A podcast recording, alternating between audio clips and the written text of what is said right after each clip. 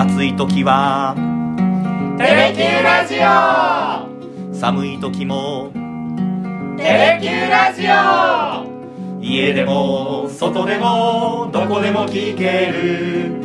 ちょうどいいぬくもり。テレキューラジオ。ひげごじと勇気のさだでダラダラ行かせて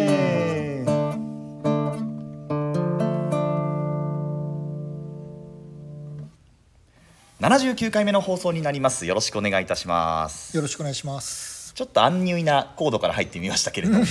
まあそれは後ほどにして。ね はい。まあ梅雨真っ盛りでね、うん。ちょっと九州各地いろんな被害が出ておりますけれどもね。結構降ってますね雨ね。ね。ちょっと心配です。ちょっとまだこれからもね、はい。降るって言ってますんで、うん。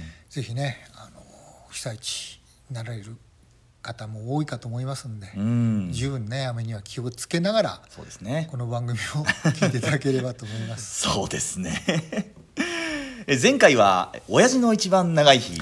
はい。ね、1回に入りきらないんじゃないだろうかと言いながら、うん。結局1回に収めてしまいましたけれども、あのいくつか感想もいただきましてあのエピソードも含めて楽しく聞かせていただきました。私の中ではずっと玲子さんの歌だと思って聞いておりますという方やはりいらっしゃいましたね、まさに4番まではね、はい、玲子さんの歌で、うん、5番6番はね、うん。玲子さんをモデルにしたはい。未来の話だったんですけどね。そうですね。はい、それからひいごじさんもおっしゃってましたけれどもあの4文字熟語がそれぞれの、えー1番2番3番4番入ってきますけれども、この曲の発表時に中学生でいらっしゃってでいくつかの4文字熟語はやっぱりこの曲で学びましたっていう方もいらっしゃいました、確かにね、うん。中学生にとって再起間髪とかっていうのはねね。なかなか馴染みがない言葉だったかもしれないですけどね。使わないでしょうしね、いやーあなた最近間髪ねなんてね。言ったことない。まあ無我夢中とかね、はい。そういうのはね確かにね。今日常的にも使いますけどね。狂気乱舞とかね。ううん。ん それから「雨宿りコスモス親父の一番長い日」まあ、それぞれこう玲子さんをえーモデルにした曲ありますけれども、視点を変えると感動ポイントも変わってくるんだなって思ったっていう方もいらっしゃいました、そうですね。確かにねねうん。やっぱねあそこまでちょっとねあの顔が親父に似たことを除けばみたいなね 落語っぽい要素も織り込みながら、はい。いわゆる玲子さんの、うん。お成長の度合いを生きながらねうん。最後はああやってね、えーまあ、好きな人を連れてきて、うん。親父がねはい一発殴らせろって言ったところからね、はい。バージンロードに向かっていくっていううね、ん。まさにあの一人のね女性のお生まれてからはい。結婚までの物語っていうのもね、うん。まさに12分33秒にね、はい。まあうん綴っていったわけですけどうね。ん。やっぱりこれ壮大な物語ですから、はいやっぱりねあれだけやっぱり山本直純一世一代の名曲とはい。岩城宏之さんに言わしめたね、えまあ、アレンジも加味しながらね、うん。やっぱこうお聞く人のえうん。お胸をはい。突き刺さっていったっていう意味ではね、うん。さすがさだまさし。まあ直純先生のね半分でしかなかったにしろ、ええ。やっぱね12分33秒をはい。聴かせる歌として作れる、うん。そのやっぱ才覚っていうのはね、はい。すごいなと改めて思いましたけどね。そうですね。という大物の楽曲先週やったんで今週ちょっとまあ軽い感じのやつかななんて私は思ってたんですよ。はい、思ってたらうん。あれ行くぞ勇気と。うん、満を持して もう私が大好きなはい。歌を今回はね、はい。もう前々から、うん。ゆうきくんに練習しとけよとはい。リクエストしてええ。おりました、この曲を今日はお届けしたいと思います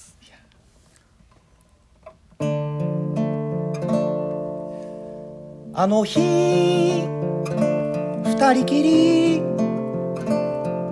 隣に腰掛けて見つめたシャガールの5枚のステンドグラスの青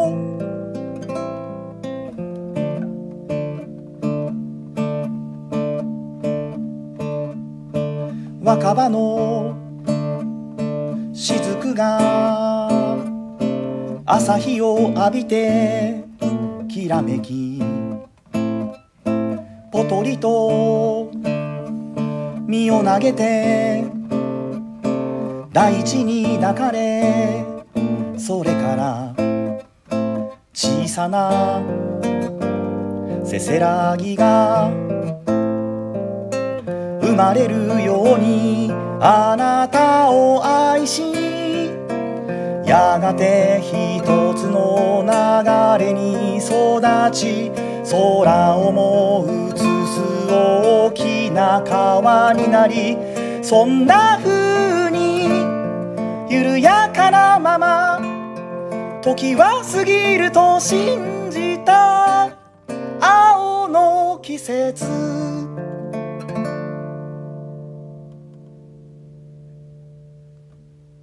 悔しい。悔しい。いやいや最後ちょっと乱れましたけどね。裏返った。今日はね、はい。えー青の季節。えうーん。1995年、はい。ちょうど戦後50年はいの年に、えうん佐田さんが発表しました21枚目のええ。アルバム「さよなら日本」っていうね、はいアルバムに収録されました「青の季節」っていうね、この素晴らしいうん。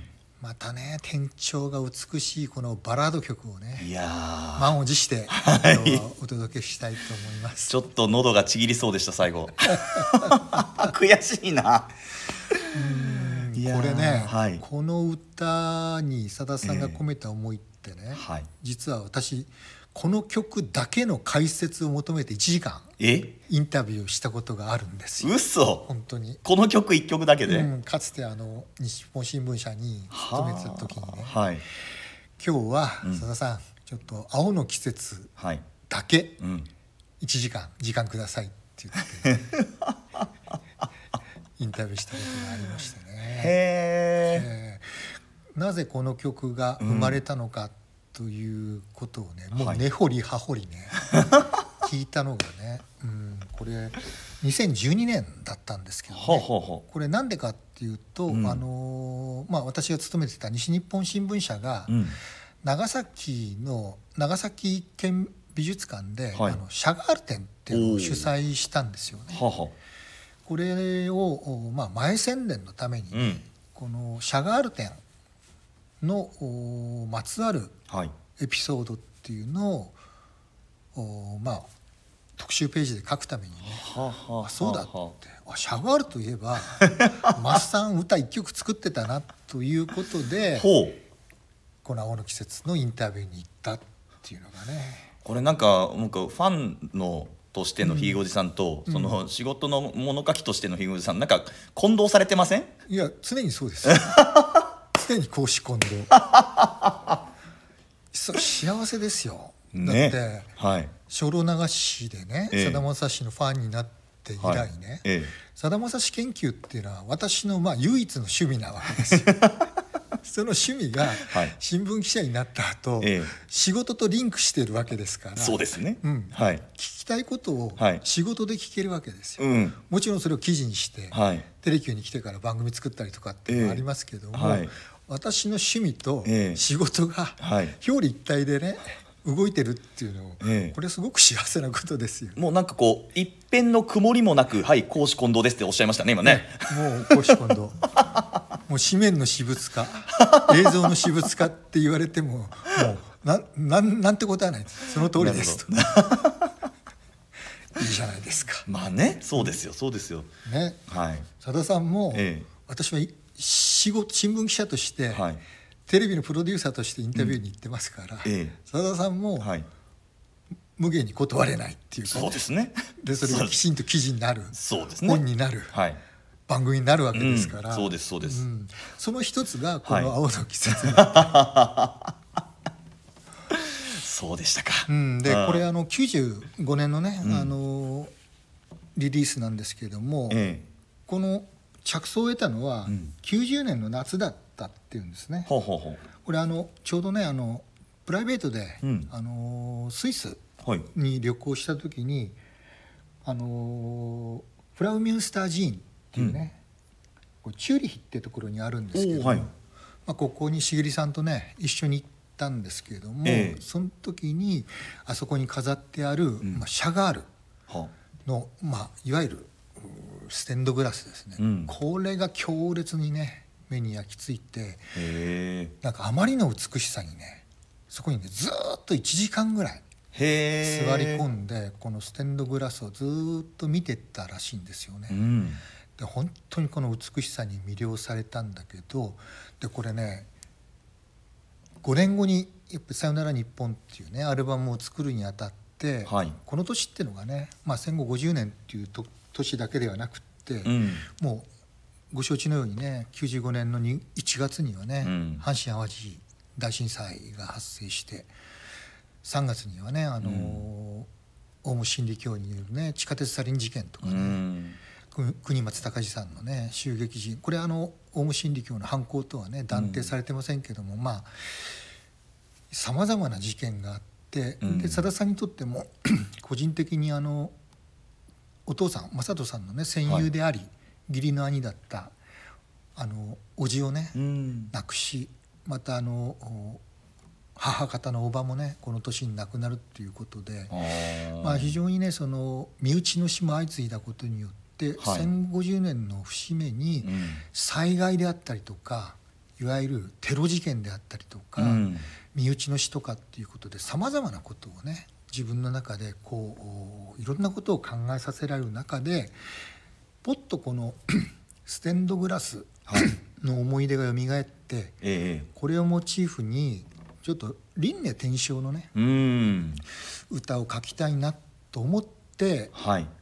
出来上がったのがこの「青の季節」だったらしいんですね。輪廻転生ね。うん、まさにまあね輪廻転生ってもともと仏教用語ですけどね、ええ。まあ、人はあの生まれて死はい。ぬんだけど、また生まれ変わってうん。別の人生を歩んでいくっていうね繰り返していくっていう、まあ、そのことがねまさにこの一番にうん。綴られてるわけですよね。はい。うん。まあ、5枚のステンドグラスの青ってこれね、実はあの後からもう一回ねはい。さだ、さん見直すまでね、ええ。実はこれあれ5枚組なんですけど、はい。5枚とも青だったって勘違いしてたっていうぐらい青の色っていうのがね、はい。強烈に目に焼き付いたらしいんですね。これ実際青っていうのは2枚しかないんですよ。残りの3枚は赤だったり黄色だったりするんですけど、うん。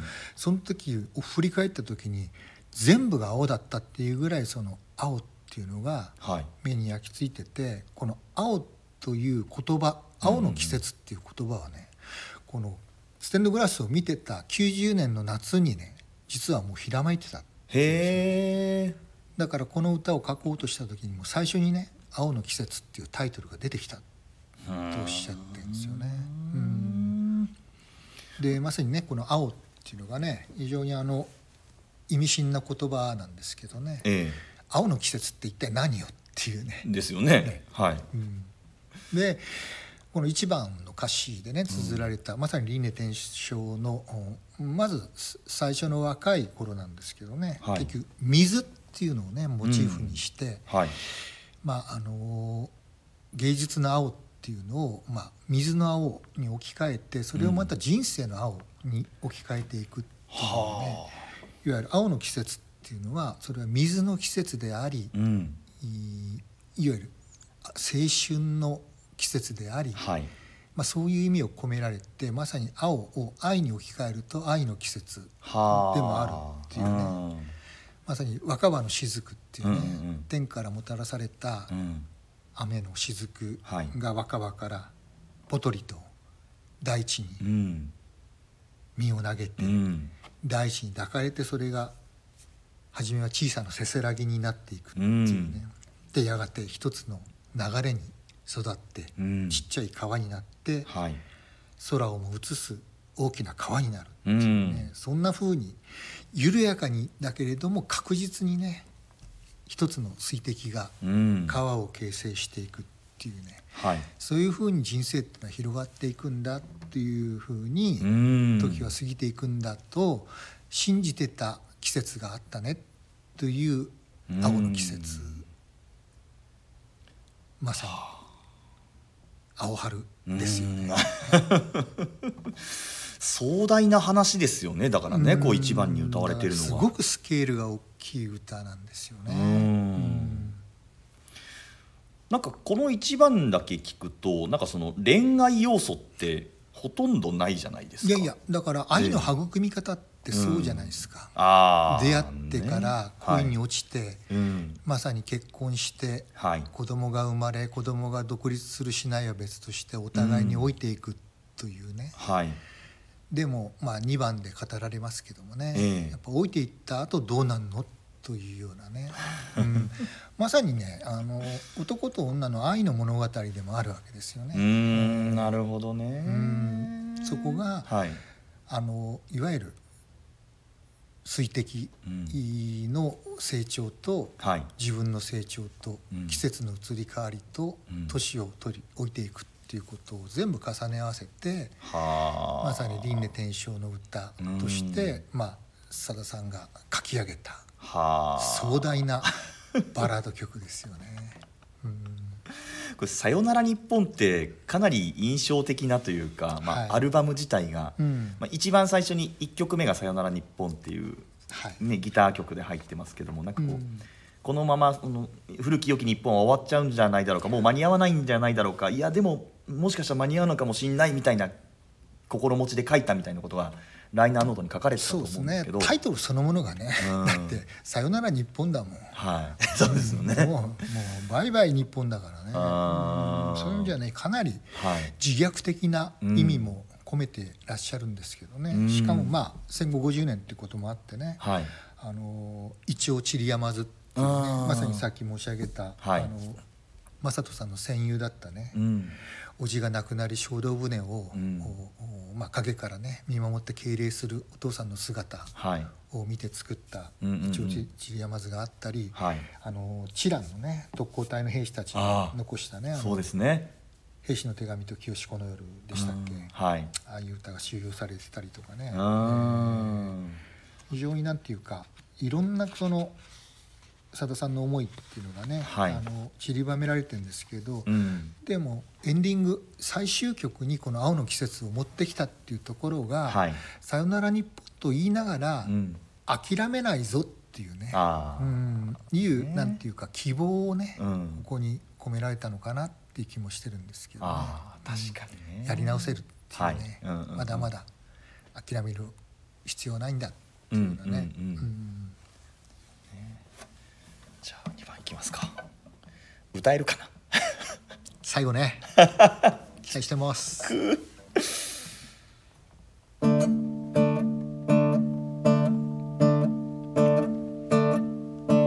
海辺のパゴダは夕日を受けて輝き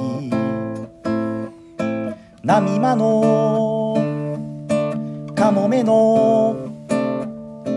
向こうに虹がかかって。4月の。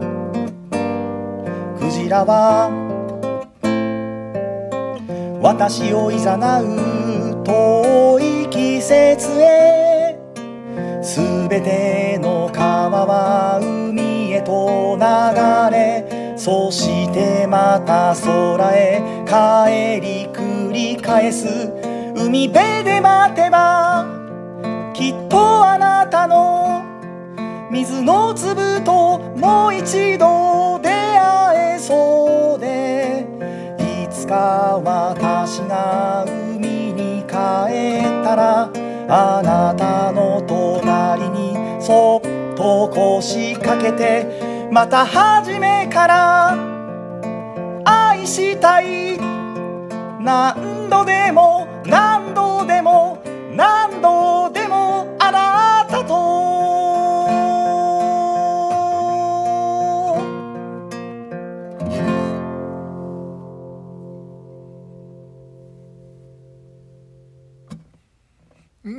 許してください。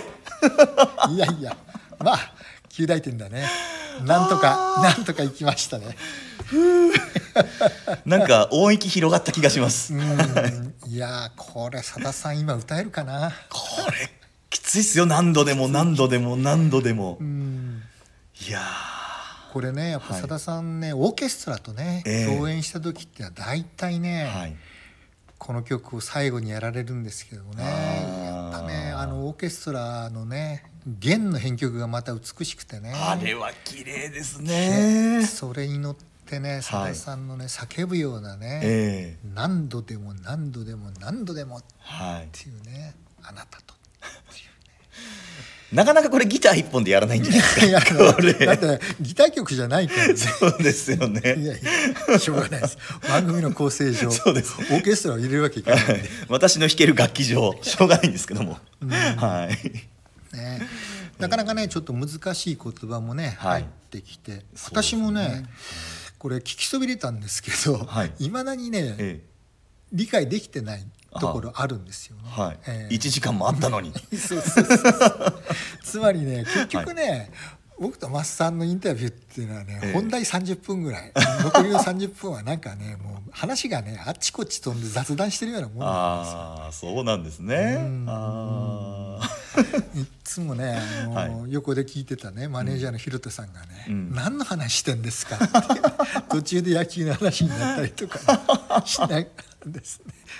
でそこで大体茂さんが入ってきて「ええ。もうおいひげごじもういいだろ」って。言ってねもういやいや俺じゃないっすよ。マッさんが話脱線させてるんですからって言いながらね、うん。まあ、そうやってね2番、ええ。まさにね、はい。あの 結局雨の雫川の流れっていうのは全てがね、はい。海に流れ着いて、うん。また海から蒸発してね空に帰ってってっていうね、やっぱりその水の輪廻転生を繰り返しながら、うん。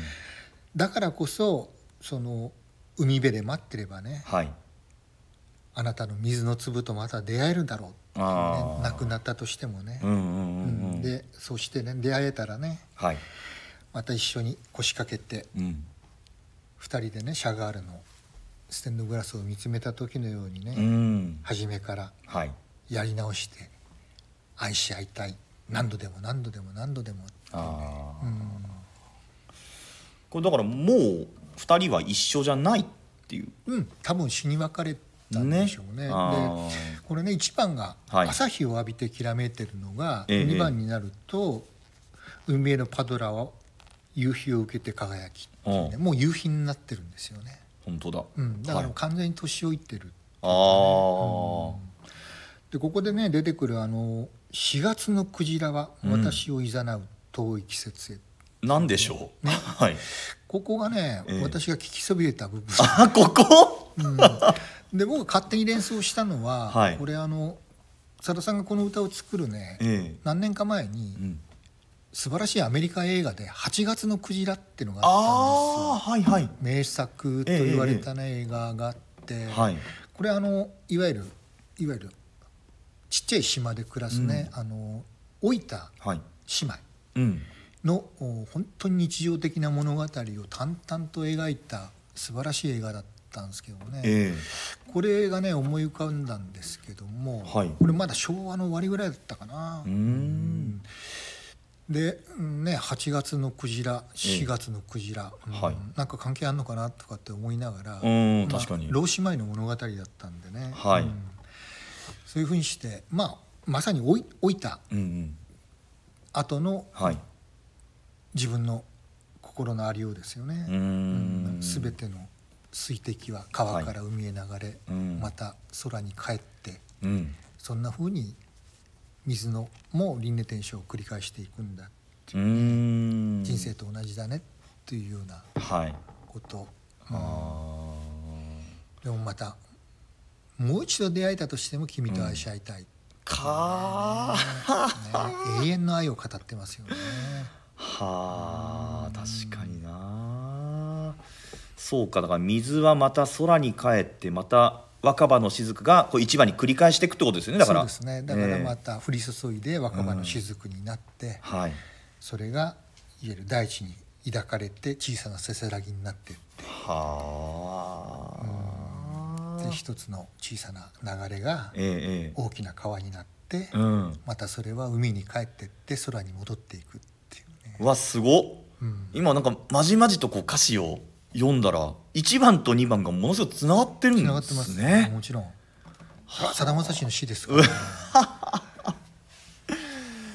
へえなんかねなかなかあのなんでここでね、うん。あのパドラブッシャリ島が出てくるのかね。これ「ぶっしゃり島」ってなんて読むんだって、まあ、曲は聞いたことあったんですけど、うん。しかもこれオーケストラと歌ってるから結構 A メロって音声がこうちっちゃかったりするじゃないですか。あなんて言ってんのかなと思って歌詞カード見たら。まあだけど夕日を受けて輝くにはなんか光り物あがパドラってね、ええあのー割と金色とかに塗られてるパドラが多いんでね、非常にやっぱ光を輝かすに反射するっていうか、うんまあ、夕日を受けて輝く建物としては、はい。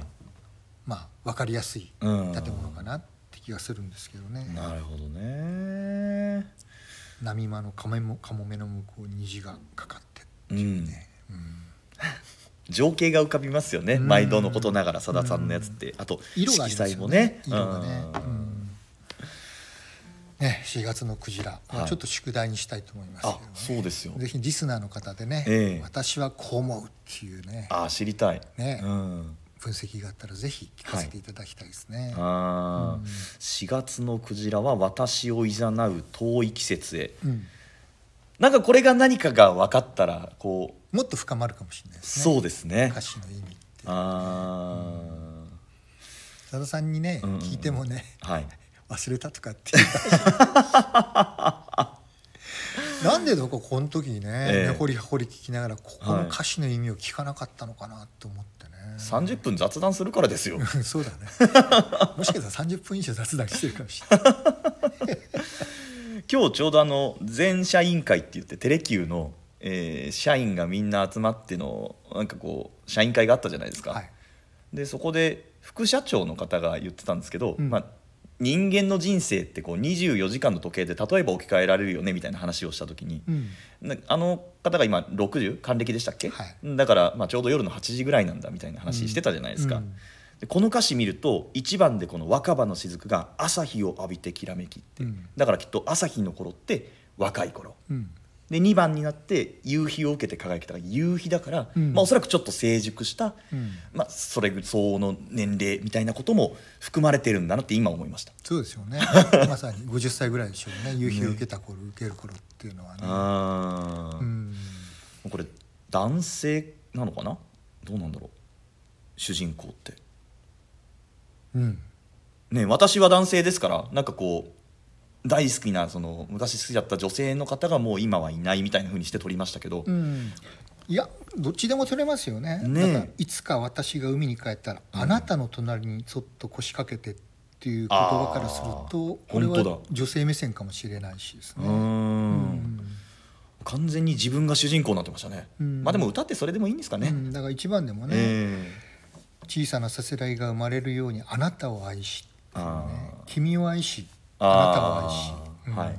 うん。まあちょっとねどっちとも取れるかなってはい。きますけどね、ーううん。ん佐田さんあのあなたも使うし君も使うしお前も使うしね。こう、ん。呼ぶ時にこうパートナーの人とかね、うん。あのー愛する人を呼ぶ時っていろんな呼び方ありますけどね、うん。まあ大体「君」って呼ぶ場合は男が主人公の場合が多いし「あー。あなた」って呼ぶ場合は女性が主人公の場合が多いけど、はい。うん、まあここははい。あまり決めつけずに、そうですね。それぞれの感性でいろんな感想をお聞きしたいなと思いますけれども、うん。はい。これなんでひげおじさんこの曲があれなんですか？そんな好きななんんで好きなんだろうなって不思議に思ってんですよね。なぜかねこの「さよなら日本」が出た時から、ええ。このまたこの曲の転調が美しいじゃないですか。確かにね、うん、それとやっぱこのスケールの大きなはい。歌詞、バラード、ええはい。うんあとやっぱりねその弦のうん。壮大な、はい。あー編曲っていうかね、うんうんうん。なんか知らないけどね、はい。ものすごく好きで何かの時にね、はい。スタッフと話してた時かな、うん。この曲本当好きなんですよねって言ったら、はい。早野君っていうのがね、うん、僕もねこの曲がねすっごく好きなんですよ。っていう話になってね、えそっだよねっていう話になって。る だけどまあねあのもちろんあのステージではね、うん。げあのオーケストラと共演の時なんかっていうのは必ず大体セットリストに入ってたんですけど、はい。まあああんまりねそのさだ、さんのファン以外の方にはね知られてない歌っていうか、はい。そういう意味でねはこれもまたね、うん。隠れた名曲の一つなのかなって気もしてるんですけどね。確かにね、うん。しかしひげさんあれですねこう壮大系の曲結構お好みですか？リリー・カサブランカもそうでしたけど。うんそうバラードやっぱ好きですね。あー。さんのバラードっていうのは本当美しいなと思います、はい。うんなんか時々好みが似てるところもあるんですよね。我々ね。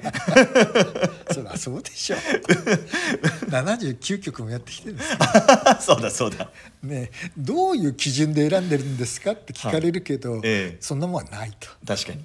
なんとなく季節に寄せてみたりね。その時に起こった出来事に寄せてみたり。そうそうだって天卓からスタートしてるんですから。本当にね。本当ですね。ということで今日は骨太の青の季節お送りしてまいりましたが、ねいやゆうきくんの喉の調子がまあまあでよかったですよ、本当に。これね調子悪いたらね、えもう絶対破綻してますから。えね、はい。私この火曜日にこれあのー今日の夜か、うん。ナイター実況しますから、はい。ええ。まあこれで完璧でしょう、はい、あのいい当たりのタイムリーとかホームランとか伸びやかな声が出せそうな気がしております。出るだろうな。ほら言いそう。ー打てばいいですけどね。ん。はい。今日はあの日本ハム戦なんで。いや最近ホークスねえ 5, し5連勝五連勝中です。全て逆転勝利ですから、えええ。まあなんとかやる、い、くでしょう。そうですね。はい。期待しましょう。そうですね。次回の話しますか？80回。そうですよ。節目になりますよね。うん。ね。また1週間じっくりえ検討しましょう、え ですね。はい。ということで、今日はこの辺りで失礼をしたいと思います。ありがとうございました。ありがとうございました